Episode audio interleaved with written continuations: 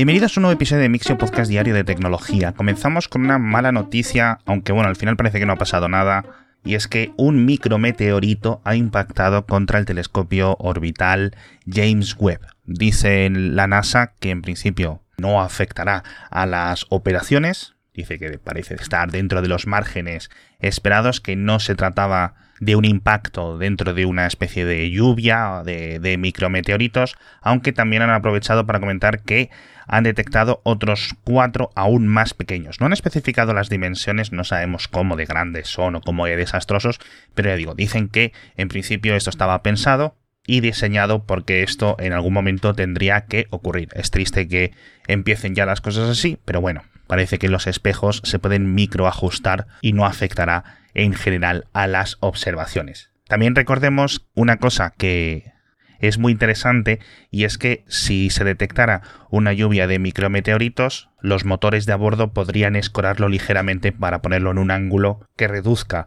las posibilidades de impacto. Así que bueno, será algo que supongo que con el paso de los años acabará ocurriendo más y más y más y es pues eso, la naturaleza del espacio que nunca está realmente vacío del todo.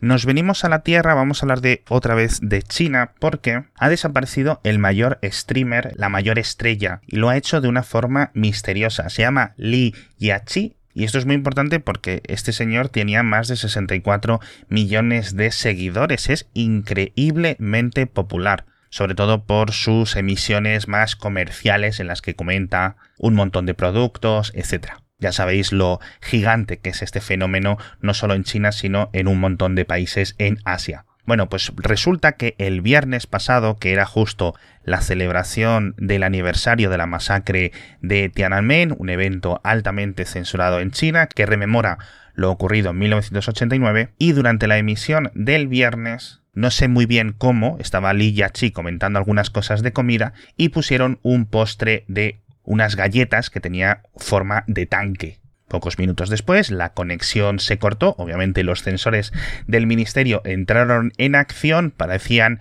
que había problemas técnicos, al menos es lo que se alegó, lo cual es completamente extraño porque hay muchísimo dinero en juego en esas emisiones y normalmente pues eh, esos cortes duran segundos o minutos. Y ha pasado el lunes, ha pasado el martes, ha pasado el miércoles y sigue sin aparecer. Dudo que esté detenido es un chaval muy joven, es un chaval, como decían por ahí, dice, es que es un chico nacido en 1992, creo, que si ha sido educado en China, seguramente es que ni conozca el evento, porque obviamente no lo enseñan en las escuelas, y dudo yo que fuese una protesta o que arriesgase la cantidad de millones que seguramente arriesgue en el caso de que pierda este tipo de trabajo o quede censurado, como está por ejemplo su nombre y algunos hashtags relacionados con él están censurados ahora mismo en algunas redes sociales y en buscadores en China. La gente obviamente preguntándose dónde está o cuándo va a volver a emitir, etcétera. Es que creo que es importante recordar la escala y la influencia realmente de esta gente. No es en plan, ay, es que eh, vende unos bolsos cuando lo anuncia en su Instagram o algunos pintalabios, etcétera. Recordemos que también otra streamer muy famosa en China, creo que tenía más followers, Villa, cayó en desgracia también hace unos meses, lo comentamos en el podcast, por un tema fiscal. Más de 200 y pico millones de dólares o millones de euros al cambio en impuestos no pagados. Y eso solo son los impuestos. Imaginaos la cantidad de dinero que generan. En algunas ocasiones podréis ver qué es lo que hay realmente detrás de esas emisiones y parece que es una persona delante de una cámara de un iPhone y al otro lado del iPhone hay a lo mejor 15 o 20 personas gestionando básicamente un estudio completo porque están emitiendo durante horas y horas y horas y se mueve muchísimo dinero. Así que es muy grave lo que le ha ocurrido a Ali Yachi. Ya digo, órdenes de magnitud por encima de lo que pueden conseguir Ibai y otros más por estas zonas. Así que a ver cuándo, cuándo aparece.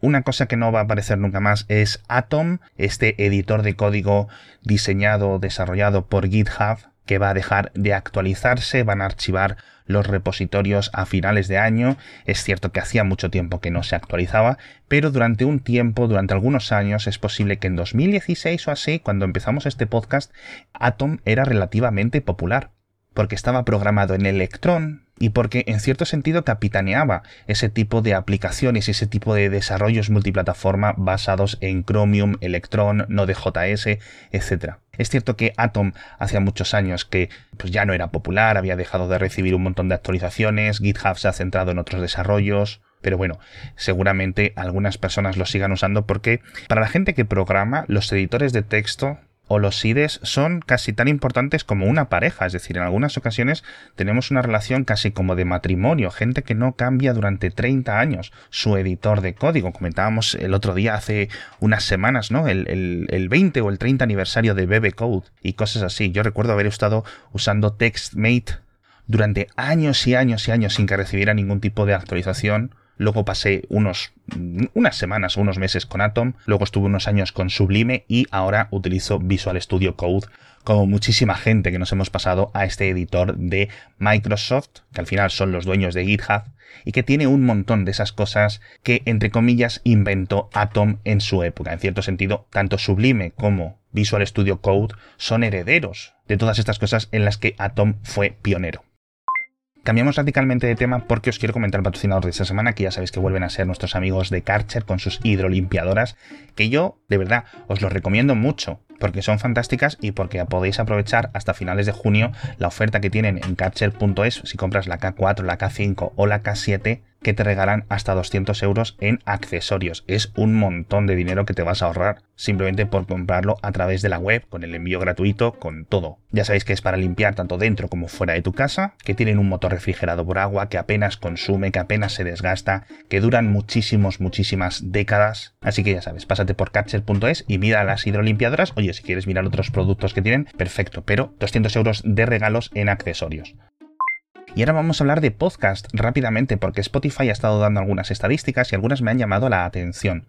La primera, creo que no la he comentado en la newsletter, pero me parece francamente interesante, y es que apenas el 2% de los usuarios de Spotify se dan de baja cada mes, es decir, lo que se denomina el coste de desgaste de los abonados es muy, muy, muy reducido y sigue bajando porque hace unos años era el 4%, con lo cual lo que significa es que la gente que paga Spotify Premium cada año que pasa se convierte en un pago mucho más esencial para ellos, con lo cual eso es importante porque eh, solidifica el cambio en la industria de este tipo de plataformas.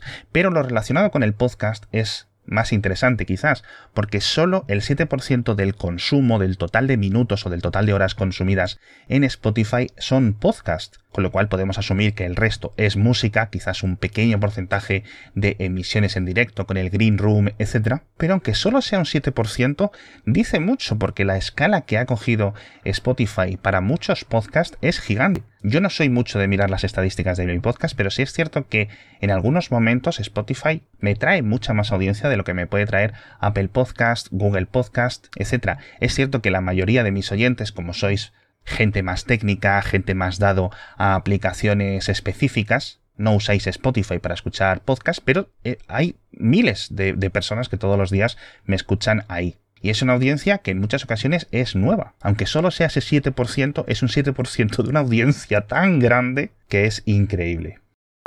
Y hablando de grandes cambios, por cierto, IBM y Microsoft abandonan Rusia casi por completo. Obviamente recordaréis que a, a principios de marzo básicamente cerraron operaciones y ahora parece que van a seguir adelante y van a despedir básicamente a todas las personas que tienen contratadas. Unos mil empleados en el caso de IBM y unos 400 empleados en el caso de Microsoft. En el caso de IBM creo que es la totalidad y en el caso de Microsoft creo que es la práctica totalidad. No sé si quedarán algunas personas de enlace porque ya sabéis que Microsoft cortó las ventas de sus productos y de sus servicios en Rusia, aunque mantiene el soporte, pero imagino que eso se llevará desde las oficinas de Microsoft en Irlanda. Así que bueno, sigue la sangría de talento, sigue la sangría de empresas multinacionales, de verdad se está preparando un cráter muy, muy, muy gordo en Rusia y solo llevamos, entre comillas, solo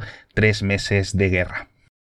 Por cierto, hablando de multinacionales, tenemos que hablar de Telefónica, que dice que va a expandir a todos sus empleados en España la jornada de cuatro días a la semana, al menos de forma voluntaria. Es decir, que en vez de trabajar ocho horas de lunes a viernes, trabajarán ocho horas de lunes a jueves, quien quiera, con lo cual en vez de 40 horas, trabajarán 32 con la correspondiente reducción de salario del 20%. Esto recordaréis que fue un experimento que inició Telefónica hace unos meses con unas partes de la plantilla. No parece que haya sido muy exitoso porque apenas leo por ahí que un 10% de las personas que estaban se han querido apuntar porque al final el desgaste salarial, el desgaste de ingresos es alto. Y esto es algo muy parecido a lo que ofrecía Dell en algunos países de Europa y en Argentina hace unas semanas también que lo comentamos en el podcast. No es tanto una manera de reorganizar la empresa, una manera de mantener a los empleados más felices o de intentar incrementar las productividades de algún tipo de forma, sino parece que es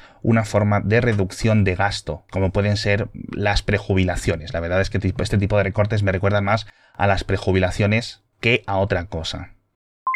Pero bueno, hablamos de un montonísimo de cosas, la verdad, en el, en el newsletter de hoy, ya sabéis que todo lo tenéis en las notas del episodio. Hablamos del cierre de Ispachan tras 10 años, este pequeño foro de tablones que no tenía muchos usuarios, nunca fue realmente tan popular como otros Chan, o en España y en otros países eh, hispanoparlantes siempre ha estado los últimos años sobre todo eclipsado por forocoches y cosas así. Pero bueno, parece que el coste de los servidores era demasiado grande para mantenerlo más tiempo operativo. También hablamos de Corea del Sur, que cancela su misión hacia el asteroide Apophis, un asteroide que ya sabéis que va a pasar muy, muy, muy cerca de la Tierra en 2029, a unos 32.000 kilómetros de distancia, es extremadamente cerca, pero que, aunque esta misión de Corea del Sur no vaya a visitarlo, recordemos que la NASA sí lo hará con el Osiris, con la sonda Osiris que fue hasta el asteroide Bennu en 2020. Recordaréis que impactó contra el propio asteroide, recogió una muestra. Bueno, pues depositará la muestra creo que el año que viene en la Tierra, la dejará en órbita y esperará seis años hasta que el Apophis se acerque. Lo cual queda todo muy egipcio, ¿no? Osiris visitando Apophis, pero bueno. Hablamos también de Samsung, que parece que está intentando comprar la chipera holandesa NXP, que si no es la mayor chipera europea, debe de ser de las dos, tres mayores. Es posible que Infineon o ST Micro ahora mismo sean mayores. Pero bueno, es una compra que ya intentó realizar Samsung el año pasado y que ya intentó realizar Qualcomm hace un montón de años y que lo pararon los reguladores chinos. Curiosamente, una de estas carambolas de la globalización que el gobierno chino impida a una compañía de California comprar una compañía de Países Bajos. Pero ya sabéis cómo funciona esto a nivel mundial. Hablamos de algunas cositas más en el boletín, ya sabéis que lo tenéis todo en las notas del episodio, en Twitter, en Telegram, en LinkedIn, en el RSS, donde queráis. Muchísimas gracias a todos por estar conmigo un día más y nos vemos mañana con más noticias de tecnología.